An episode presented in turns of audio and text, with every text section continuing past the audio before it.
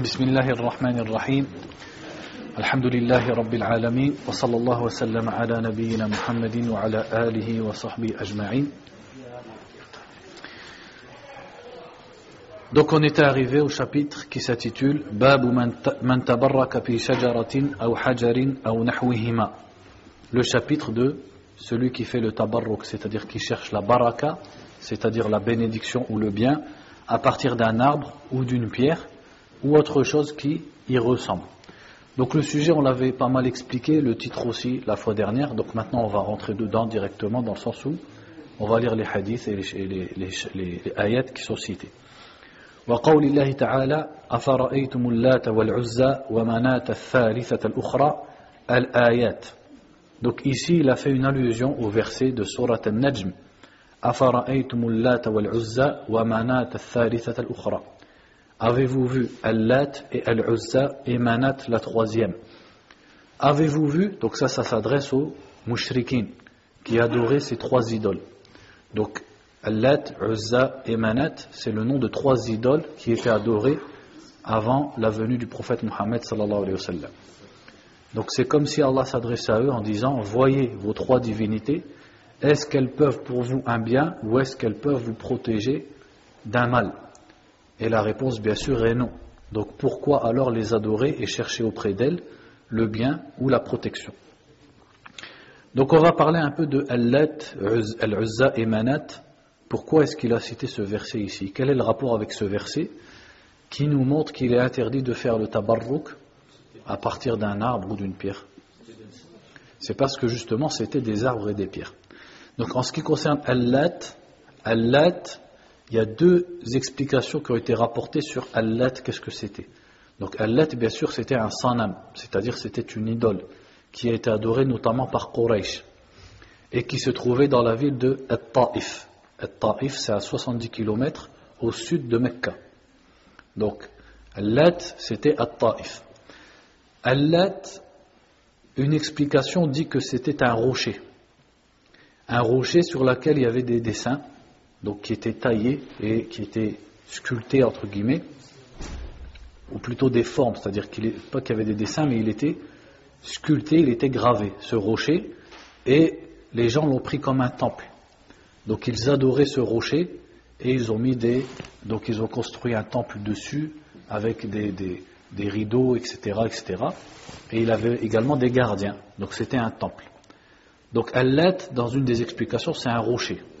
Mais Abdullah ibn Abbas, anhuma, n'a pas expliqué de cette façon. Il a dit tout C'est-à-dire, il n'a pas dit tout Il a dit tout avec une shadda sur le tas. Vous voyez la différence entre allatu et allatu. Si on dit allatu, ça vient du verbe lattayalutu. C'est-à-dire celui qui fait l'action de lattayalutu. Et en fait, il a dit sur allatu, il a dit kana rajulun sawiq lil hujjaj. En gros, ça veut dire c'était un homme généreux dans la jahiliya qui préparait l'équivalent du pain pour les hujjaj pour les pèlerins. Parce qu'on sait que même dans la Jahiliya, les Arabes, ils pratiquaient le Hajj vers la Kaaba et ils y adoraient leurs idoles. D'où est-ce qu'ils connaissaient le Hajj? C'est ce qui restait des enseignements d'Ibrahim, Donc c'était un homme qui était connu pour sa générosité envers les pèlerins dans la Jahiliya et quand il est mort, les gens l'ont enterré et se sont mis à l'adorer. En réalité, est-ce qu'il y a une contradiction entre les deux paroles? Il n'y a pas de contradiction. En fait, Allat, c'était un homme, un homme, un rajul salih, qui faisait preuve de générosité envers les pèlerins. Quand il est mort, les Arabes l'ont enterré et également ils ont sculpté donc sur sa tombe un rocher, un sanam. Et donc ils adoraient le sanam, mais ce qui était voulu derrière, c'était l'homme qui était adoré, en dessous. Donc ça c'est pour Allat. Et Al-Uzza, Al-Uzza, c'était également une idole qui était située entre Mecca et Taif, donc dans le sud de Mecca, sur le chemin du sud. Et c'était un arbre sur lequel ils avaient fait un genre de temple, c'est-à-dire c'était un arbre, mais il l'avait entouré avec des tissus, et également elle avait un gardien, ou plutôt même des gardiens. Donc ça c'était Al-Uzza. Et on peut se souvenir dans la Sierra, qu'est-ce que Abu Sufyan, an, avant qu'il se convertisse, qu'est-ce qu'il a dit après Uhud? Lana al-Uzza wa la Uzza lakum. Il a dit aux musulmans, nous avons l'Uzza avec nous et vous n'avez pas de Uzza. C'est-à-dire, ils se vantaient de leur divinité, de leur sanam qui s'appelait Al-Uzza. Or, Al-Uzza, c'était un arbre. Al-Uzza, c'était un arbre qu'ils adoraient en dehors d'Allah subhanahu wa ta'ala. Et pour l'histoire, le prophète sallallahu alayhi wa sallam, quand il a conquis Mecca, qui il a envoyé pour détruire Al-Uzza Khalid ibn al-Walid, radiallahu anhu. Donc quand Khalid ibn al-Walid est arrivé, il a détruit ce qu'il y avait autour, il a coupé l'arbre. Mais quand il est revenu au prophète sallallahu alayhi il lui a dit Ma fa'alta shay'an, tu n'as rien fait. il lui a dit de retourner. Il est retourné et il a trouvé à l'endroit où avait une femme nue, avec les cheveux complètement euh, pleins de poussière, etc., qui prenait de la poussière et elle se jetait sur elle-même. En fait, c'était une genre de sorcière.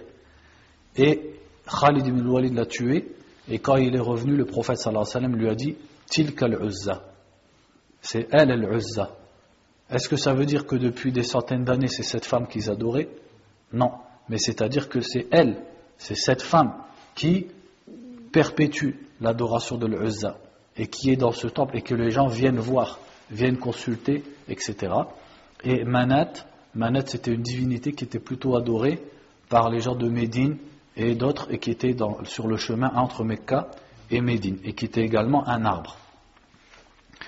Donc qu'est-ce qu'il veut nous dire ici C'est que Quraysh adorait des hommes pieux qui étaient euh, enterrés et également ils adoraient des pierres et des arbres. Et avec le hadith qu'il a cité, on va mieux comprendre. Donc il a dit وعن أبي واقد الليثي رضي الله تعالى عنه donc Abu Waqid qui c'est il a dit اسمه الحارث بن عوف صحابي مشهور أسلم قبل الفتح وكان يحمل لواء بني ليث وضمرة وسعد بن بكر يوم الفتح وخرج إلى مكة فجاور بها سنة ومات سنة ثمان وستين للهجرة وله خمس وثمانون سنة Donc, Abu Waqid al-Laythi, donc à chaque fois qu'on lit le nom d'un sahabi, on lit qui il était. Donc, il s'appelait Al-Harith ibn Auf, et c'était un compagnon bien connu qui s'est converti avant la conquête de Mecca, avant que le prophète sallallahu alayhi wa sallam ne, prenne la ville de Mecca. Et c'est lui qui portait un des drapeaux donc de certaines tribus quand le prophète sallallahu alayhi wa sallam est venu pour reprendre Mecca. Et il est resté un an en dehors de Mecca, ou plutôt euh, euh, dans les environs de Mecca, et il est mort en l'an 68 à l'âge de 85 ans.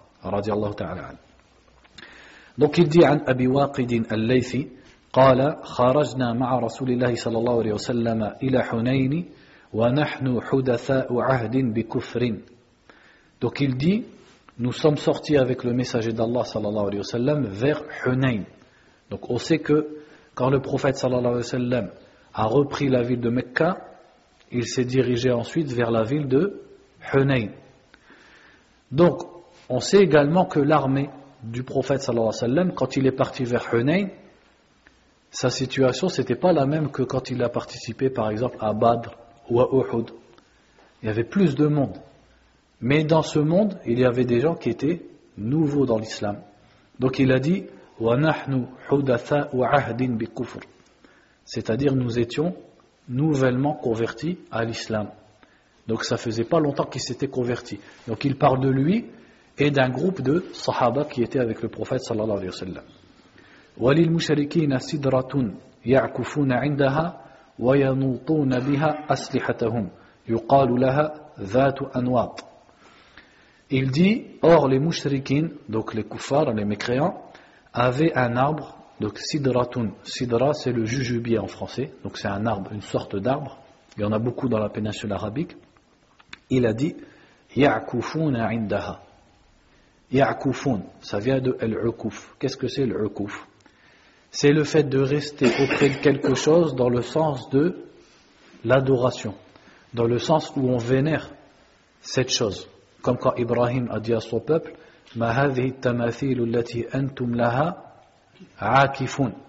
Pourquoi? Parce que le peuple d'Ibrahim, ils avaient des statues, et ils restaient auprès de ces statues, ils se prosternaient pour ces statues, ils les adoraient, etc. Donc lui ici, il a dit, ya'kufuna indaha. C'est-à-dire que les mouchriquines avaient un arbre qui était connu dans le chemin de Mecca vers Hunayn et ils adoraient cet arbre et ils avaient l'habitude de rester à côté de cet arbre. Et il a dit yanutuna biha aslihatahum. Ça veut dire yu'alliqun. Ils accrochaient leurs armes à cet arbre. Est-ce qu'ils accrochaient leurs armes sans raison? Non, c'était en espérant quelque chose? La baraka, la bénédiction. C'est-à-dire qu'ils prenaient leur sabre, par exemple, et ils les accrochaient sur l'arbre, sur cet arbre, en espérant que ça allait leur donner de la chance et de la baraka, etc., dans leurs armes et dans leur guerre. Il dit, cet arbre s'appelait Vatu Anwat. Qu'est-ce que ça veut dire en fait en arabe Vatu Anwat? Anwat, voilà, Anwat, c'est des choses qui sont accrochées. Donc Vatu Anwat, c'est-à-dire l'arbre qui a des trucs accrochés. C'est ça que ça veut dire. C'est-à-dire c'est l'arbre qui était connu pour avoir des choses qui pendent, qui sont accrochées à cet arbre. Vous, vous avez un Vatu Anwat ici. Versatalement. Il dit فَمَرَرْنَا بِسِدْرَةٍ فَقُلْنَا يَا رَسُولَ اللَّهِ اجْعَلْ لَنَا ذَاتَ أَنْوَاطٍ كَمَا لَهُمْ ذَاتُ أَنْوَاطٍ Donc il dit plus tard, nous sommes passés à côté, à côté d'un autre jujubier, un autre arbre, et nous avons dit, ô messager d'Allah, donne-nous un vatu anwat comme eux ont un vatu anwat. C'est-à-dire, ils ont dit au prophète sallallahu alayhi wa sallam, et lui ont demandé, donne-nous un arbre, désigne-nous un arbre auprès duquel on ferait la même chose qu'eux. C'est-à-dire, on va rester à côté et on va accrocher nos armes à cet arbre et on va en profiter. Ça va nous donner de la baraka, ça va nous donner du bien, etc. فقال رسول الله صلى الله عليه وسلم الله أكبر إنها السنن donc le prophète a répondu Allahu Akbar. Et dans une autre version du hadith, il a dit Subhanallah. Donc ici, quand il dit Allahu Akbar, c'est dans quel sens? C'est l'inkar. C'est-à-dire, c'est pour réprimander ce qu'ils viennent de dire. C'est pour les blâmer. Et dans une autre version, il a dit Subhanallah. C'est-à-dire pour glorifier Allah Azzawajal par rapport à ce qu'ils viennent de dire. Il leur a dit Inna. As-sunan, c'est le pluriel de sunnah.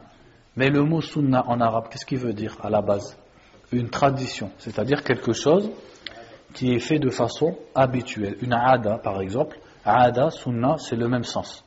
Comme quand le prophète a dit, sallallahu alayhi wa sallam, dans un hadith, Man sanna fil islami sunnatan hasana, كان له أجرها وأجر من عمل بها من بعده من غير أن ينقص من, من أجورهم شيئا ومن سن في الإسلام سنة سيئة كان, كان عليه وزرها ووزر من عمل بها من بعده من غير أن ينقص ذلك من أوزارهم شيئا Donc il a dit sallallahu alayhi wa sallam pour qu'on comprenne le mot sunna dans la langue arabe, qu'est-ce qu'il veut dire Pas dans le din. Dans le din, sunna, on sait ce que c'est. Mais dans la langue arabe, sunna veut dire une habitude. Donc le prophète a dit, sallallahu alayhi wa sallam, dans ce sens, celui qui instaure dans l'islam une bonne sunna, c'est-à-dire une bonne habitude, il aura, la récompense de cette chose et de ceux qui la pratiquent après lui, sans que ça ne diminue leur récompense. Et celui qui instaure dans l'islam une mauvaise sunna, c'est-à-dire une mauvaise habitude que les gens vont faire après lui, il aura le péché de cette pratique et de ceux qui le font après lui, sans que ça en enlève quoi que ce soit de leur péché. Donc dans ce hadith, le prophète sallallahu alayhi wa sallam, il a utilisé le mot sunnah dans quel sens? Dans le sens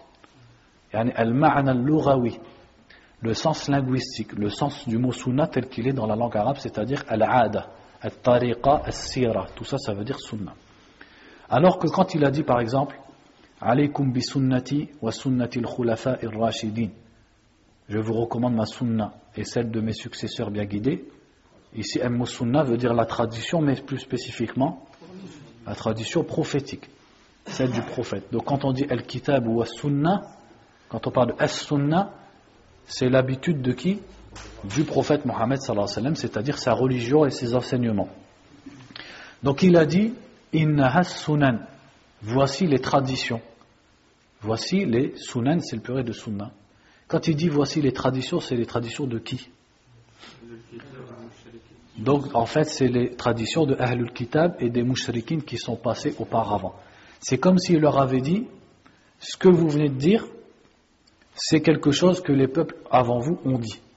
Et c'est une erreur dans, dans laquelle les peuples tombent toujours.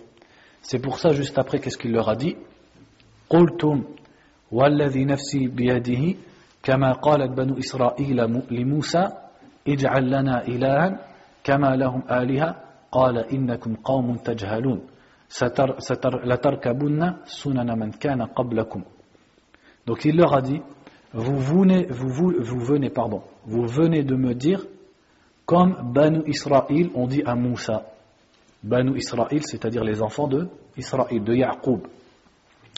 On dit à Moussa, et là il a cité le verset du Coran.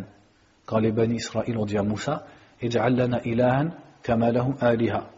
Donne-nous un Dieu comme ils en ont un. En parlant de qui? Hein? Ils sont passés à côté d'un peuple quand ils sont, non ça c'est quand ils se sont sauvés de Pharaon. Et ils sont passés à côté de gens qui avaient des statues. Et ils avaient l'ijl, c'est-à-dire un veau. Non, c'est eux, ils ont voulu l'ijl. Mais quand ils ont vu les gens, ils n'avaient pas l'ijl. C'est eux après qui ont fait l'ijl, avec la poussière, etc., avec Samiri. Mais ils sont passés à côté de gens qui avaient qui avaient des statues. Et qu'ils adoraient. Donc c'est-à-dire des dieux matériels, des objets.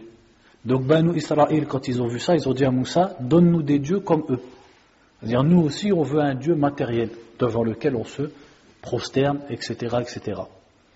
Donc ici le prophète sallallahu alayhi wa sallam, en fait il a comparé, quand les sahaba ont demandé un arbre pour la baraka, etc., il a comparé ça à Banu Israël quand ils ont demandé une idole. Qu'est-ce que ça veut dire? Ça veut dire que prendre un arbre ou un objet, n'importe lequel, et le vénérer, et penser qu'il nous donne la baraka, etc., eh bien en vérité c'est en faire un ilah. C'est en faire une idole. C'est l'associer à Allah subhanahu wa ta'ala. Comme Banu Israël ont demandé une idole. Pourquoi? Parce qu'il a comparé les deux, les deux demandes. Et ensuite il a dit La tarkabunna sunana man kana qablakum. Vous allez faire les traditions de ceux qui vous ont précédés. Et dans un autre hadith, il y a beaucoup de hadiths dans ce sens. Comme quand le prophète a dit, sallallahu alayhi wa sallam, La tarkabunna sunana man kana qablakum, hadwa al bil Il a dit, vous allez suivre les voies de ceux d'avant, comme les arcs sont alignés. Al-qudza bil C'est-à-dire quand quelqu'un est là, il tire à l'arc. Il a une boîte dans son dos, un récipient, je ne sais pas comment on dit, où il met ses arcs, et ses arcs qui sont alignés. Il n'y en a pas un qui dépasse l'autre, parce que celui qui va fabriquer les, flèches, les flèches, il les fait toutes de la même taille. Donc quand il les met dans son, euh, je ne sais pas comment on dit, dans son carquois, les, les, les flèches, elles sont toutes de la même taille. Donc il a dit, vous allez les suivre comme les flèches, elles sont alignées. C'est-à-dire les mêmes erreurs qu'ils ont fait, vous allez les faire. Et il a même dit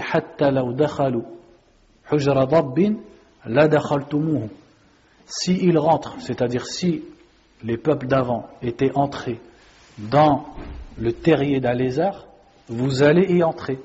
C'est-à-dire que dans les moindres détails, toutes les erreurs qu'ils font, vous allez les refaire. Donc ici, et les Sahaba lui ont dit Al Yahud wa Nasara, ça veut dire quoi A comme ça? En fait, c'est A qui veut dire est-ce que plus le alif de al-Yahoud. Quand on met les deux collés, comment on écrit alif avec al-hamza al-mamdouda, c'est-à-dire qui, qui, ressemble à une vague, pour faire a long. Donc il a dit al-Yahoud ou al-Nasara, c'est-à-dire est-ce que tu veux dire les juifs et les chrétiens? Et il a répondu faman. Ça veut dire quoi faman? Fa illam yakunu haula faman. Ça veut dire si c'est pas d'eux que je vous parle, alors de qui? Pour dire oui, je vous parle des juifs et des chrétiens. Donc le prophète sallallahu alayhi wa sallam, comme ici, dans plusieurs occasions, il a prévenu la Ummah contre le fait de d'imiter les kuffars qui les ont précédés et faire les mêmes erreurs qu'eux. Et quand on regarde Allah subhanahu wa ta'ala dans le Coran, il nous a beaucoup parlé des, des peuples qui nous ont précédés, les peuples de Shu'aib, de Lot, etc. Mais quel est le peuple dont il nous a le plus parlé? Banu Israël. Maintenant, si tu regardes malheureusement beaucoup des musulmans, qu'est-ce qu'ils retirent des histoires qui sont des peuples précédents qui sont dans le Coran? Ils lisent et à la fin ils disent Ah, Banu Israël, hein, etc., alayhim, etc. Mais après, dans sa pratique, dans ses paroles, dans ses croyances, eh ben, il imite Banu Israël sans s'en rendre compte. Il fait plein de choses que Banu Israël ils ont fait.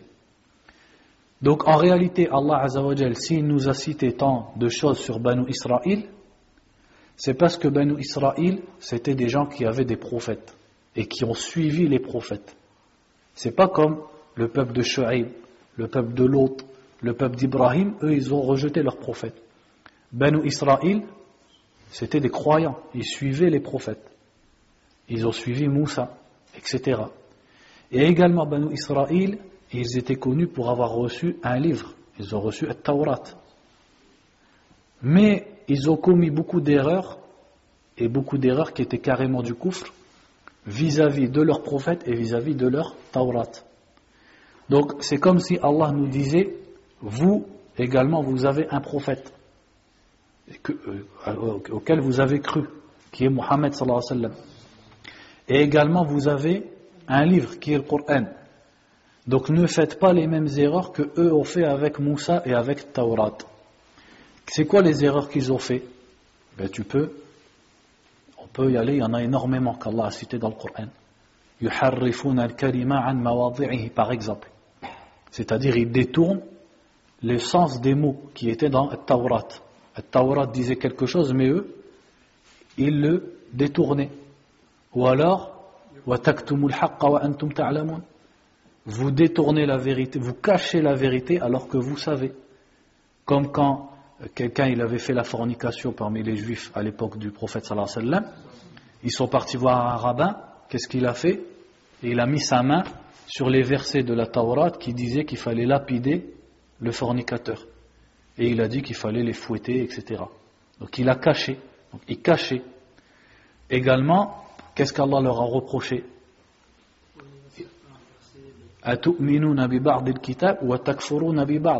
Allah a dit ça à qui? À Banu Israël. C'est-à-dire, ils suivent une partie du Coran, et, ou plutôt de Taurat, une partie de ce que Moussa a dit, mais ils rejettent une autre partie, alors qu'ils sont censés suivre tout. Et quand tu regardes les musulmans, beaucoup d'entre eux, c'est la même chose. Ils suivent une partie du Coran, mais ce qu'ils n'aiment pas, ils le rejettent. Ils suivent une partie de la sunna, ils l'acceptent, mais la sunna, si elle contredit leurs idées, ou leurs habitudes, ou leurs traditions, ou leur groupe, etc., ils ne l'apprennent pas. Comme les Yahoud, ils ont fait avec Taurat. Également, Allah Azzawajal, il leur a reproché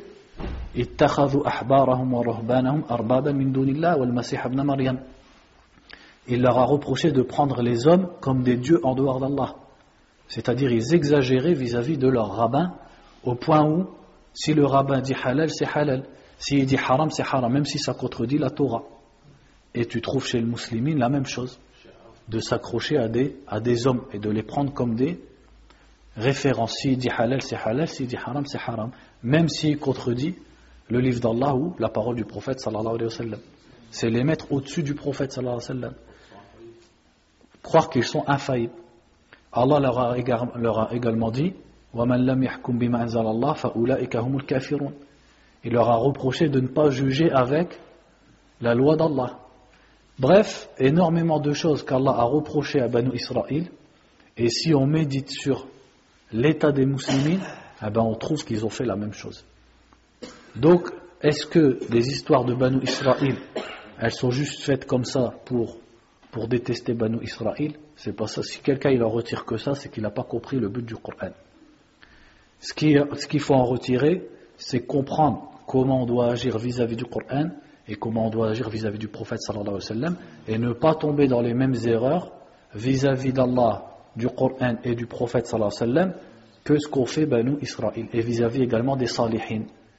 Comment on doit se comporter avec les gens qu'on considère comme étant des salihin, ne pas faire comme on fait Banu Israël. Donc il a dit la tarkabun sunana man kana qablakum au point où même le prophète sallallahu alayhi wa sallam a dit dans un hadith la taqumu as-sa'atu hatta ta'buda fi'amun min ummati al-awthan. L'heure ne, ne, viendra pas avant que des groupes il a dit fi'am c'est-à-dire des jama'at complètes de ma communauté adorent les idoles carrément al-awthan donc le prophète a prévu qu'une partie de sa communauté allait carrément repartir dans ibadatul awthan.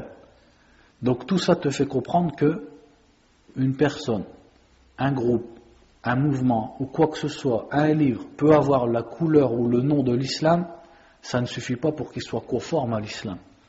Parce que le prophète lui-même, a prédit que les gens de sa communauté allaient commettre les mêmes erreurs que les juifs, les chrétiens, les mouchrikines, etc., etc.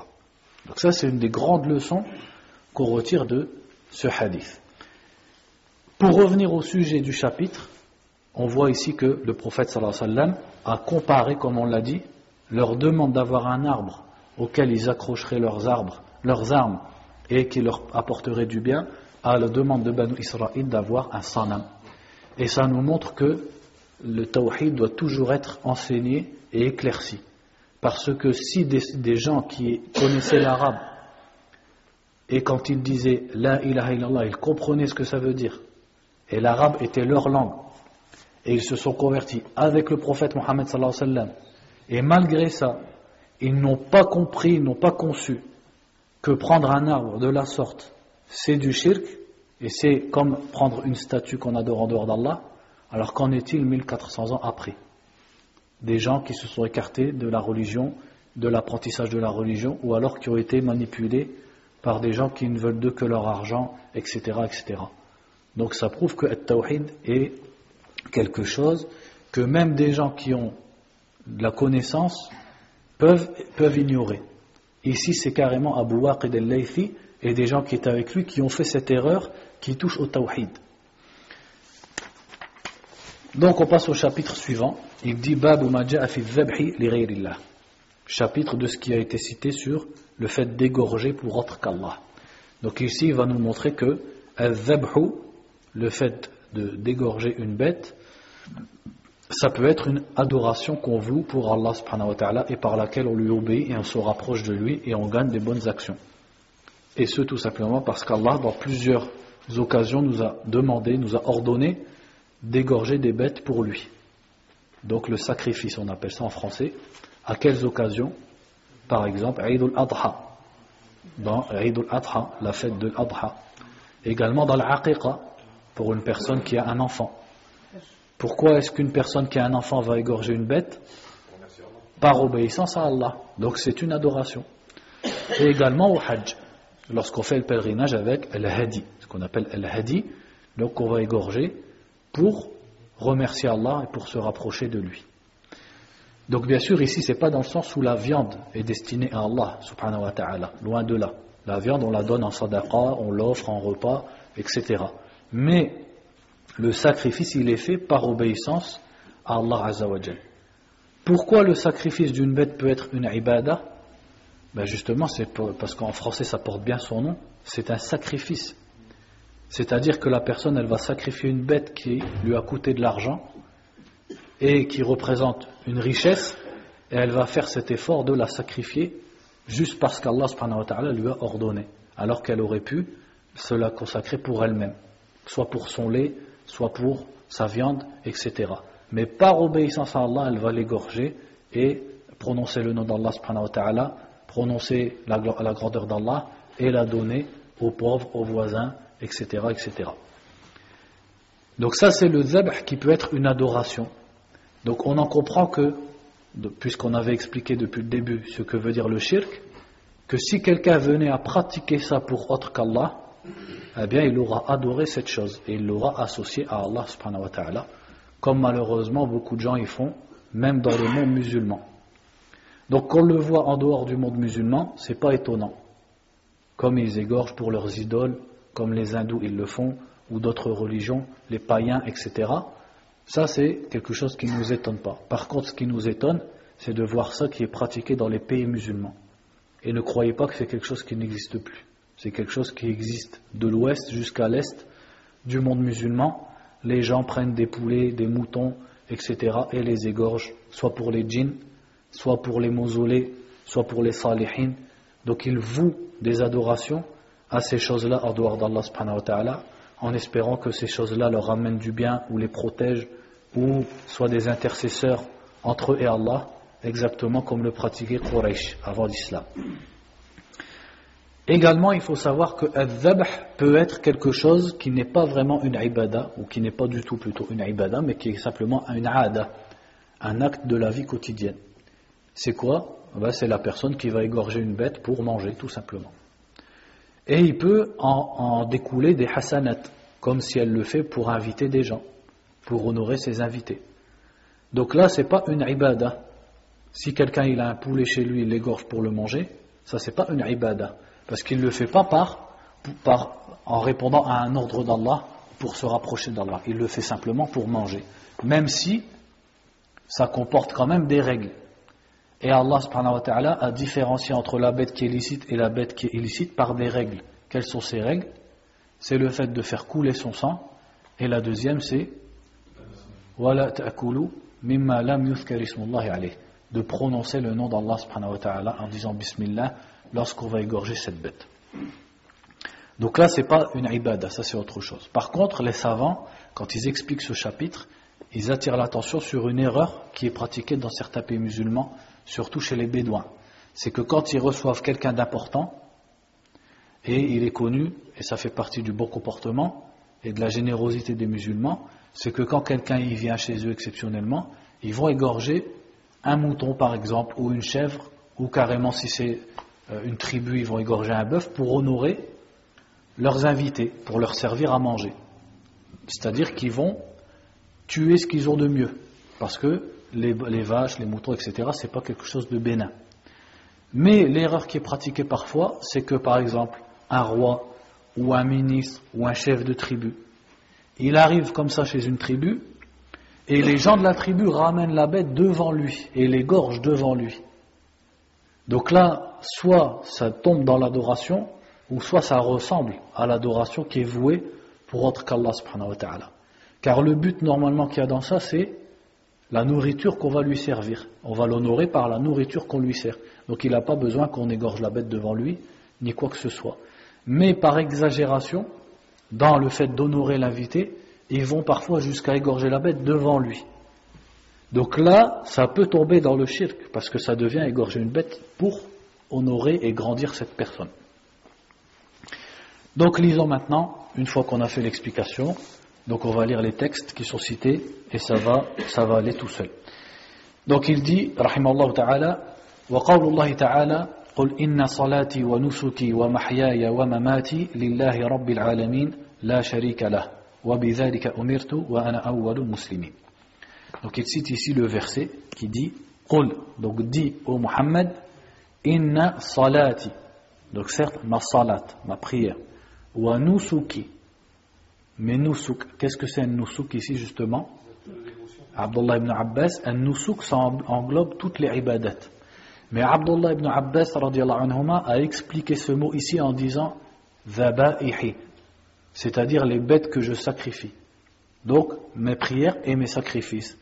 Wa mahyaya et ma vie, wa mamati et ma mort, Lillahi Rabbil Alamin, soit pour Allah le Seigneur de l'univers, la sharika lahu, sans qu'il n'ait d'associé. Et c'est cela qui m'a été ordonné et je suis le premier des musulmans. Qu'est-ce que ça nous montre? Ben Justement, que comme la salat ne doit être vouée qu'à Allah de la même façon un nusuk ne doit être voué, c'est-à-dire les sacrifices ne peuvent être voués qu'à Allah. Et que donc celui qui viendrait à le vouer à autre qu'Allah, eh bien sera tombé dans shirk et sera devenu mushrik par son acte, parce qu'il aura voué une adoration alors que l'adoration est le droit exclusif d'Allah subhanahu wa ta'ala. Il a cité l'autre verset qui dit dans la sourate Al-Kawthar Prie pour ton Seigneur et inhar, c'est-à-dire sacrifie. An-nahar à la base, c'est le mot qu'on utilise pour désigner la façon dont on tue le chameau. Parce que le chameau, on ne l'égorge pas. On lui fait un Non, on ne lui jette pas une flèche. La flèche, c'est pour saïd. La flèche, c'est dans les, animaux de chasse. comme un, chevreuil, un cerf, etc., ou les oiseaux, le, en gros, il se poignarde, c'est-à-dire qu'on lui enfonce l'équivalent d'un poignard ou d'une pointe ici. Donc le chameau, ça s'égorge pas. On appelle ça un nahar. Donc Allah a dit Fasalli li rabbika. Prie pour ton Seigneur, c'est-à-dire prie ton Seigneur, et sacrifie. Donc qu'est-ce qui nous montre euh, cette ayah? Qu'est-ce qu'elle nous montre? C'est que Allah subhanahu wa ta'ala a cité ensemble la salat et le sacrifice. Ce qui montre que tous les deux sont des adorations et que donc tous les deux doivent être faites et vouées pour Allah subhanahu wa ta'ala. Et euh, cette ayah, beaucoup de savants disent qu'elle parle en fait de l'Aïd. Fasalli li rabbika, c'est-à-dire salat al-Aïd, wanhar. Parce que le jour de l'Aïd, on va prier salat al-Aïd et ensuite on va sacrifier sa bête. وعن علي رضي الله تعالى عنه قال حدثني رسول الله صلى الله عليه وسلم بأربع كلمات قال لعن الله من ذبح لغير الله لعن الله من لعن والديه لعن الله من آوى محدثا لعن الله من غير منار الأرض رواه مسلم Ici, il a cité un hadith de Ali ibn Abi Talib radiallahu anhu, qui est dans Sahih Muslim. Il a dit, le prophète sallallahu alayhi wa sallam m'a dit quatre paroles. Quand vous lisez ce genre de hadith, est-ce que ça veut dire que dans toute sa vie, Ali, il a reçu que quatre paroles du prophète sallallahu alayhi wa sallam? Non. C'est-à-dire qu'un jour ou à une occasion, le prophète sallallahu alayhi wa sallam, lui a dit écoute, je vais t'enseigner quatre choses. Donc parfois le prophète il disait aux gens, par exemple comme quand il a dit sept personnes seront sous l'ombre d'Allah, ou plutôt sous l'ombre du trône d'Allah. À d'autres occasions, il dit trois choses. Donc à chaque fois, il dit des enseignements différents à des occasions différentes. Donc ici, il lui a dit quatre choses. Il lui a dit La'an Allah. La'an Allah, qu'est-ce que ça veut dire? Ab'adahu Allah, rahma. Les savants expliquent la malédiction, comme étant le fait qu'Allah éloigne une personne de sa miséricorde. C'est-à-dire qu'il ne le pardonnera pas, la personne est comme condamnée. C'est pour ça qu'en français on traduit par la malédiction. La malédiction en, français c'est ça, c'est que la personne elle est, elle est fichue, elle est condamnée. Donc il a dit man Qu'Allah maudisse celui qui égorge pour autre qu'Allah. Donc c'est ça le rapport du hadith avec, avec le, le chapitre. Regardez comme le hadith est clair. Et en plus le hadith il est dans Sahih Muslim. Tous les musulmans sont d'accord sur Sahih Muslim. Comme quoi les hadiths qui sont dedans ils sont authentiques. Et pourtant on trouve quand même des gens dans le monde musulman qui vouent des sacrifices à autre qu'Allah subhanahu wa ta'ala. Donc ça c'est quelque chose dont les preuves, sur lesquelles les preuves sont claires, on a vu les versets, ils sont clairs, le hadith il est encore plus clair. Donc, il faut attirer l'attention des musulmans sur ça. Si quelqu'un y connaît des musulmans, ou plutôt on va dire des gens qui s'assimilent à l'islam, et qui font ce genre de pratique, il ne peut pas les laisser faire. Il ne doit pas dire, ma'alish, chacun il a son opinion, hein, comme il disait à la télé, al-ray wa al-akhar. Ça, il n'y en a pas ici. Là, on parle de, on parle de notre religion, on parle de notre aqidah, notre croyance. Que c'est pas un débat, c'est pas une philosophie. C'est pas une question de tradition ou de coutume. Si quelqu'un y connaît des gens qui fait ça, il doit leur dire. Il peut pas les laisser comme ça dans le shirk. dont Allah subhanahu wa ta'ala a dit Innahu man yushrik billah faqad harram Allah alayhi al-jannah. Celui qui associe Allah, Allah lui interdit le paradis.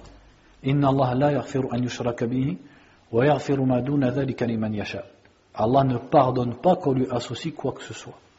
Donc est-ce que celui qui a de la famille par exemple qui fait ça, il peut les laisser Et il peut dire Ma'alish, moi je fais mon truc, eux ils font leur truc, eux ils font leur tradition.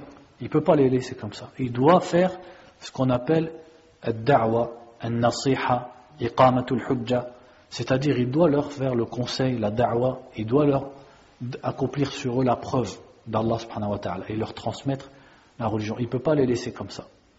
Alors que la première chose que les prophètes sont venus dire aux gens, Adorez Allah et écartez-vous et délaissez at-tarut, c'est-à-dire les, les fausses divinités, les fausses adorations. Également, il y a une question ici qu'il faut soulever, c'est ce, qui est, ce que certains musulmans y pratiquent encore de nos jours, c'est que quand ils achètent une maison, pour emménager, qu'est-ce qu'ils font? Ils égorgent une bête, et des fois ça s'arrête pas là, c'est qu'ils prennent la bête et ils répandent le sang dans la maison. Ça également, ça c'est des pratiques de jahiliya.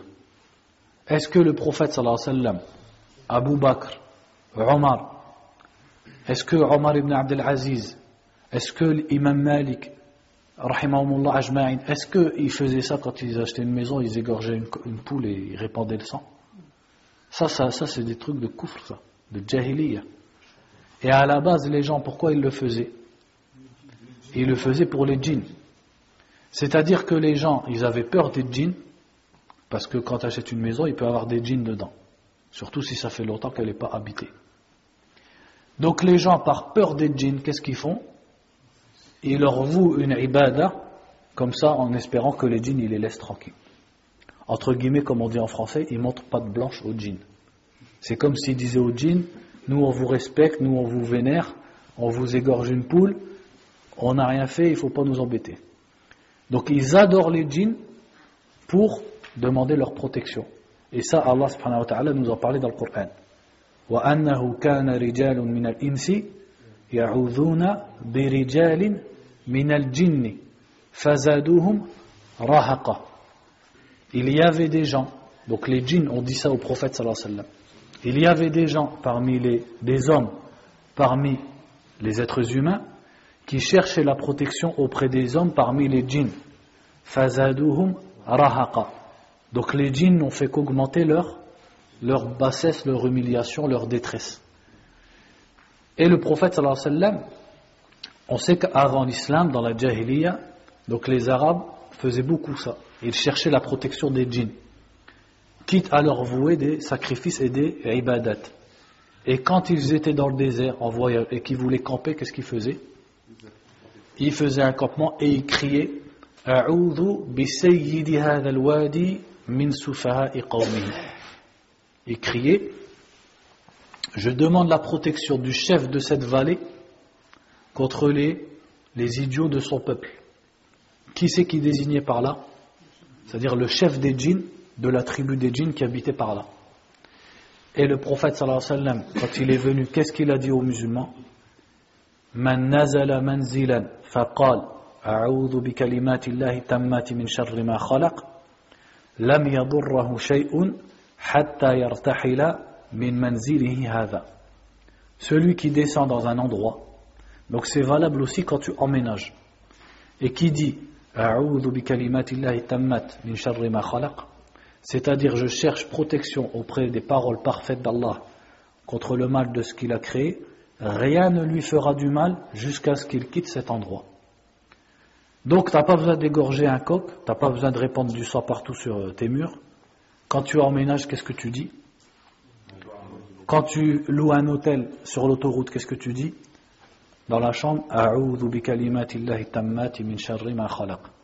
Quand tu campes quelque part, si quelqu'un il doit camper, je ne sais pas s'il y a des accros au camping d'entre vous, qu'est-ce qu'il dit?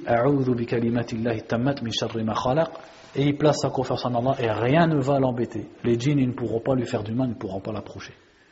Donc les gens, qu'est-ce qu'ils faisaient malheureusement? Par ignorance, eh bien, ils vouaient un sacrifice aux djinns pour que les djinns ne les embêtent pas. Et les gens, ils ont perpétué cette habitude.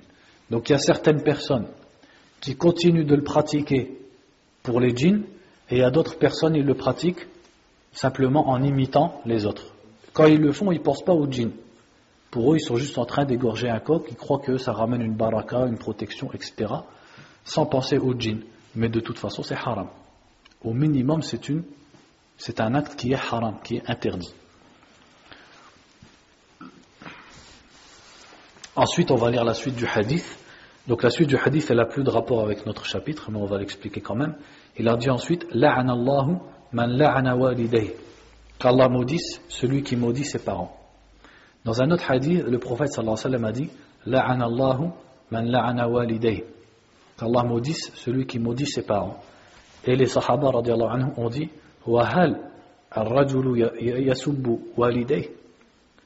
Ils étaient étonnés. Ils ont dit Est-ce que quelqu'un va insulter ses parents au messager d'Allah? C'est-à-dire, ils n'ont pas compris pourquoi le prophète sallallahu alayhi wa sallam a parlé de quelqu'un qui insulte ses parents. Parce qu'ils se sont dit, ça n'existe pas. Tu peux dire par exemple qu'Allah maudisse celui qui insulte les parents de quelqu'un, mais qui insulte ses parents, ça n'existe pas. Donc regardez les Sahaba anhum, déjà comment ils étaient loin de. Parce que ça rentre même pas dans leur esprit que quelqu'un y va. Et ça c'était déjà la situation des Arabes avant l'islam. Avant même qu'ils connaissent l'islam, ça, n'existait pas pour eux que quelqu'un il insulte son père ou qu'il maudisse son père ou sa mère. Et le prophète sallallahu alayhi wa sallam leur a expliqué, il leur a dit Yasubbu abar rajul ummahu fahada yasubbu ummahu ou abahu. Il a dit en fait, maudire tes parents, c'est le fait que tu maudisses ou tu insultes le père ou la mère de quelqu'un. Et ce quelqu'un, qu'est-ce qu'il va faire? Il va maudire ta, mère ou ton père pour te répondre. Eh ben, auprès d'Allah, tu seras considéré comme si tu avais toi-même insulter ou maudit ton père ou ta mère. imaginez-vous, tous les jeunes maintenant, quand quelqu'un insulte leurs parents, ils s'énervent, mais ce qu'ils ne savent pas, c'est que quand ils insultent les autres et que les autres ils leur répondent, auprès d'Allah, ils sont considérés comme si eux-mêmes ils avaient insulté leurs parents. Pourquoi? Parce que celui qui fait un sabab pour quelque chose, il est comme celui qui fait la chose elle-même. Regardez dans le hadith de Jibril. dans le hadith de Jibril. Jibril, il est venu, il a posé des questions au prophète sallallahu alayhi wa sallam. Est-ce que Jibril, il a expliqué quelque chose? Il n'a rien expliqué. Il a dit Akhbirni anil islam, akhbirni anil iman, akhbirni anil ihsan, etc. Et le prophète sallallahu alayhi wa sallam, il a répondu, il a tout expliqué. Et à la fin, qu'est-ce qu'il a dit? Jibril atakum yu'allimukum dinakum. Voici Jibril qui est venu vous enseigner votre religion. Pourtant, Jibril, il n'a pas enseigné la religion, il a fait que poser des questions. Donc, il est mutasabbib. Il a fait le sabab pour qu'un autre, qui est ici le prophète sallallahu alayhi wa sallam, enseigne la religion. Donc, il est considéré lui-même comme ayant enseigné la religion. Donc, dans la religion, al-mutasabbib lahu hukmu al-mubashir. Celui qui fait la cause pour que quelqu'un fasse quelque chose, il est comme celui qui fait la chose. Donc, celui qui insulte les parents des autres ou qui les maudit, et on lui répond, il a le même crime et le même péché que si lui-même il avait directement maudit ou insulté ses parents. Ensuite il a dit La'anallahu man awa muhdithan. Qu'Allah maudisse celui qui abrite un muhdith.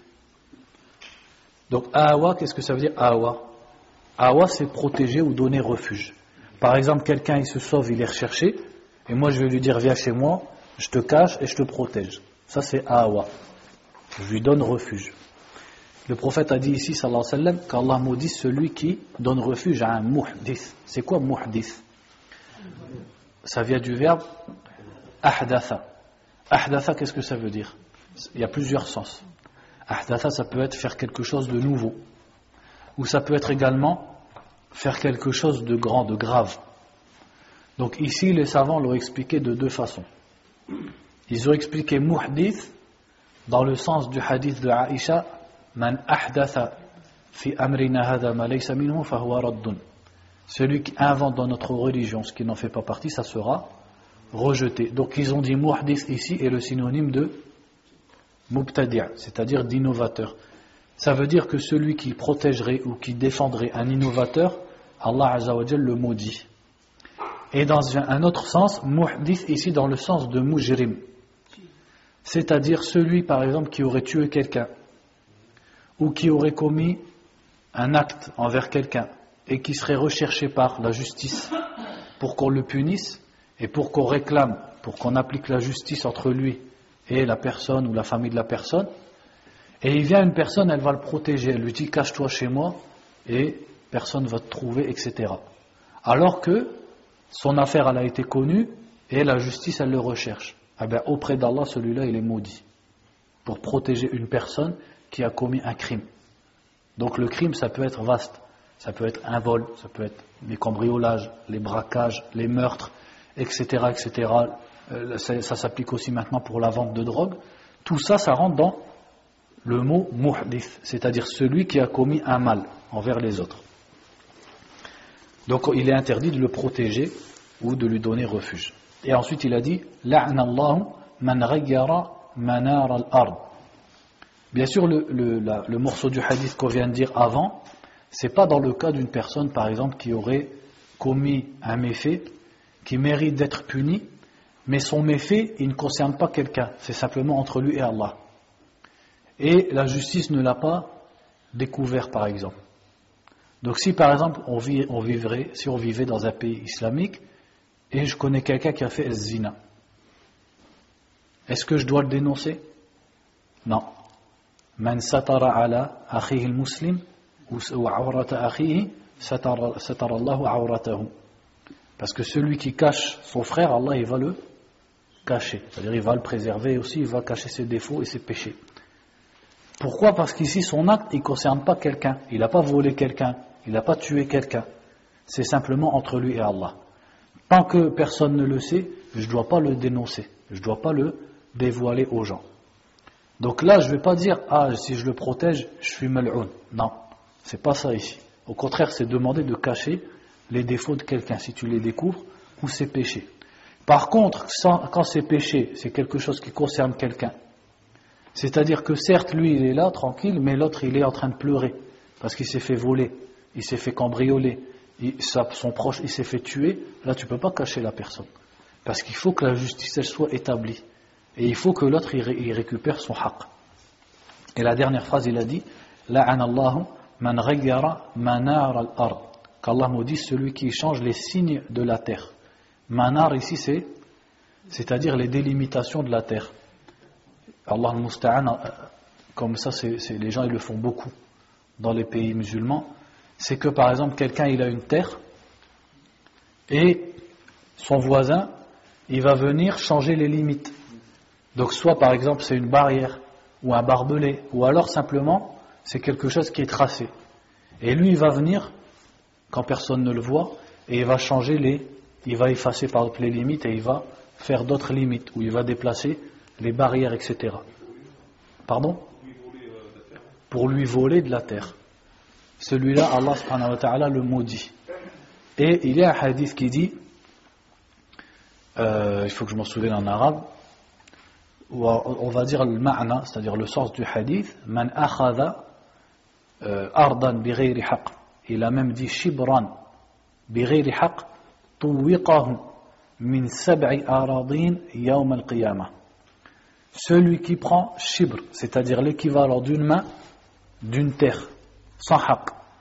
C'est-à-dire il vole la terre de quelqu'un, il vole juste ça de la terre. Tuwiqahu, ça veut dire quoi tuwiqahu? C'est-à-dire ça lui sera accroché à son cou au jour du jugement, min sab'i aradin. C'est-à-dire, cette terre, elle lui sera accrochée au cou, mais de quelle profondeur? Est-ce que c'est 10 cm, 20 cm De cette terre. C'est-à-dire toute la terre qui est en dessous, jusqu'à la septième terre, ça lui sera accroché au cou au jour du jugement et il devra marcher avec pour se rendre là où les gens y seront jugés. Alors imaginez-vous quelqu'un qui vole un champ, quelqu'un qui vole des terres complètes aux gens. Allah musta'an. Si ça c'est pour celui qui vole l'équivalent d'une main, il viendra avec et ça sera pendu à son cou au jour du jugement. Donc ici le prophète sallallahu a maudit celui qui prend, euh, qui change les limites de la terre pour euh, gagner la terre de quelqu'un. Ensuite, il a cité un autre hadith ici. Ce hadith, il n'est pas authentique. En réalité, c'est pas la parole du prophète sallallahu alayhi wa sallam, mais c'est la parole d'un tabi'i, ou plutôt d'un sahabi. Donc on va le lire quand même. Il dit وعن طارق بن شهاب أن رسول الله صلى الله عليه وسلم قال Donc Tariq ibn Shihab c'était un, un, un sahabi euh, ou plutôt un mukhadram donc on va lire ici sa biographie il a dit ابن عبد شمس ابن هلال ابن عوف البجلي الأحمسي أبو عبد الله قال الحافظ رأى النبي صلى الله عليه وسلم donc Al-Hafid ibn Hajar dit qu'il a vu le prophète sallallahu alayhi wa sallam, c'est-à-dire que ce serait un sahabi. وروى أبو داود والبغوي أنه قال رأيت النبي صلى الله عليه وسلم وغزوت في خلافة أبي بكر donc lui-même disait j'ai vu le prophète sallallahu alayhi wa sallam et j'ai participé aux batailles pendant le règne de Abu Bakr وقال أبو داود رأى النبي صلى الله عليه وسلم ولم يسمع منه فروايته عنه مرسل صحابي وهو مقبول على الراجح توفي سنة ثلاث وثمانين Il dit, Abu Daoud, rahimahullah, disait qu'en fait il a vu, donc Tariq ibn Shihab, il a vu le prophète sallallahu mais il n'a pas entendu de hadith de lui. Donc quand il rapporte un hadith, ça sera quelle sorte de hadith? C'est un mursalu sahabi. Qu'est-ce que ça veut dire ça? C'est quoi un hadith mursal?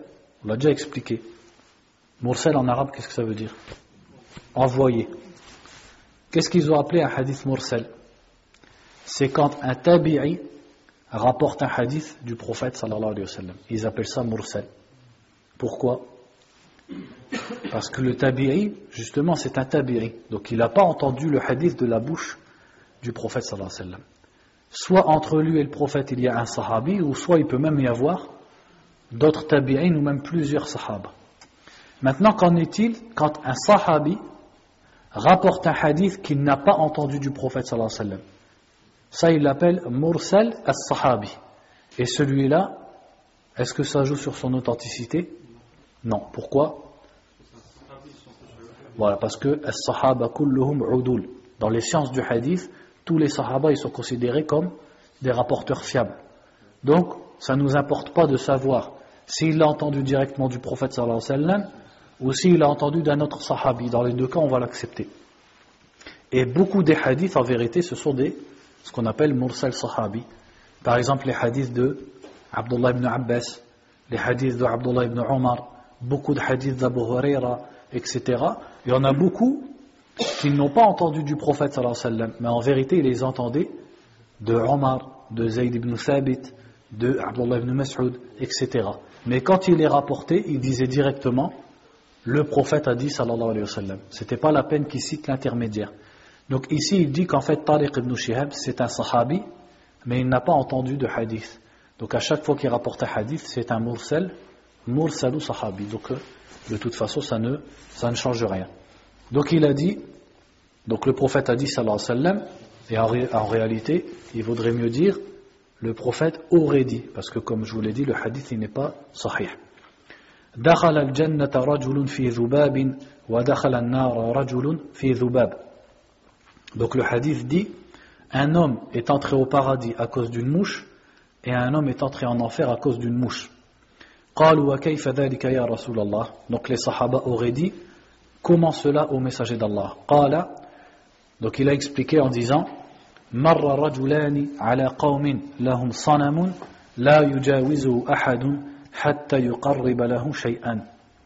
Donc il dit en fait deux hommes étaient ensemble et ils sont passés auprès d'un peuple qui avait une idole.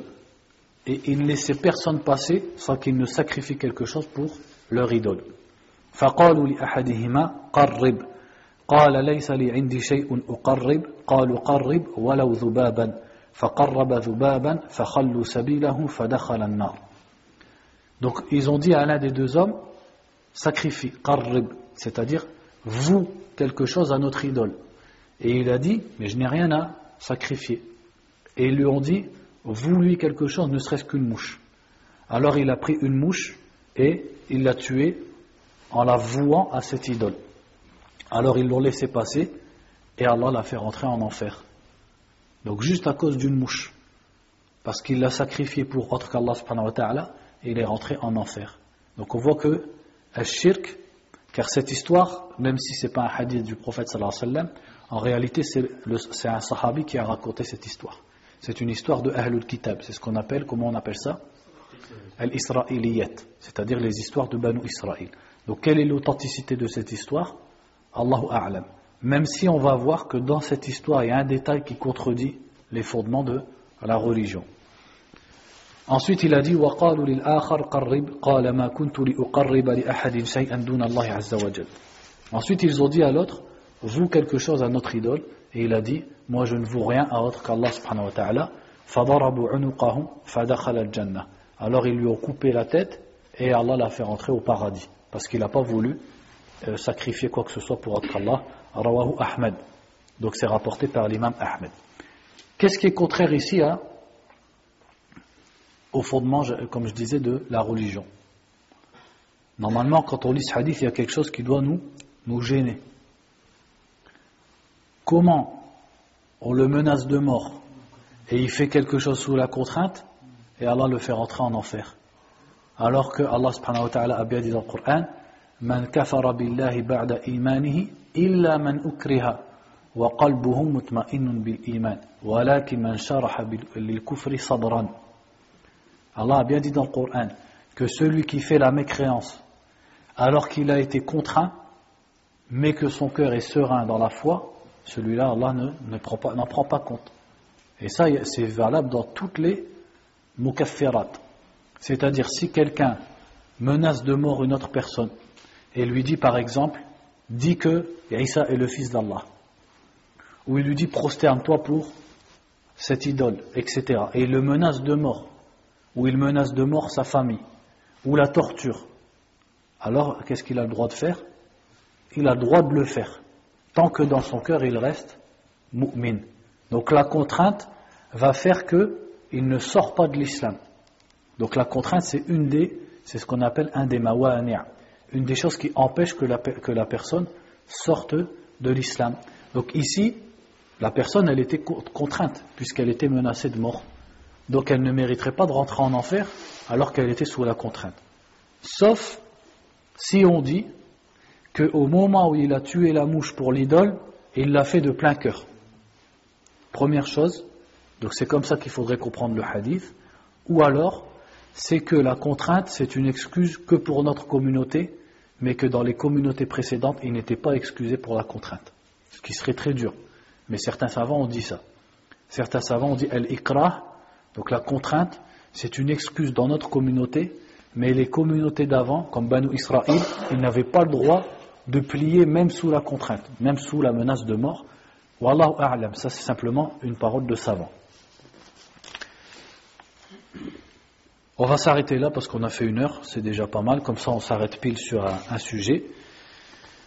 Donc la prochaine fois on fera babu babu la yuzbahu lillahi bimakan yuzbahu fihi c'est-à-dire il va montrer que non seulement l'islam il nous a interdit de sacrifier pour autre qu'Allah, mais on n'a même pas le droit de sacrifier pour Allah dans un endroit où les gens sacrifient pour autre qu'Allah, pour ne pas ressembler aux mushrikin et ne pas s'approcher du shirk. هذا والله أعلم وصلى الله وسلم على نبينا محمد وعلى آله وصحبه أجمعين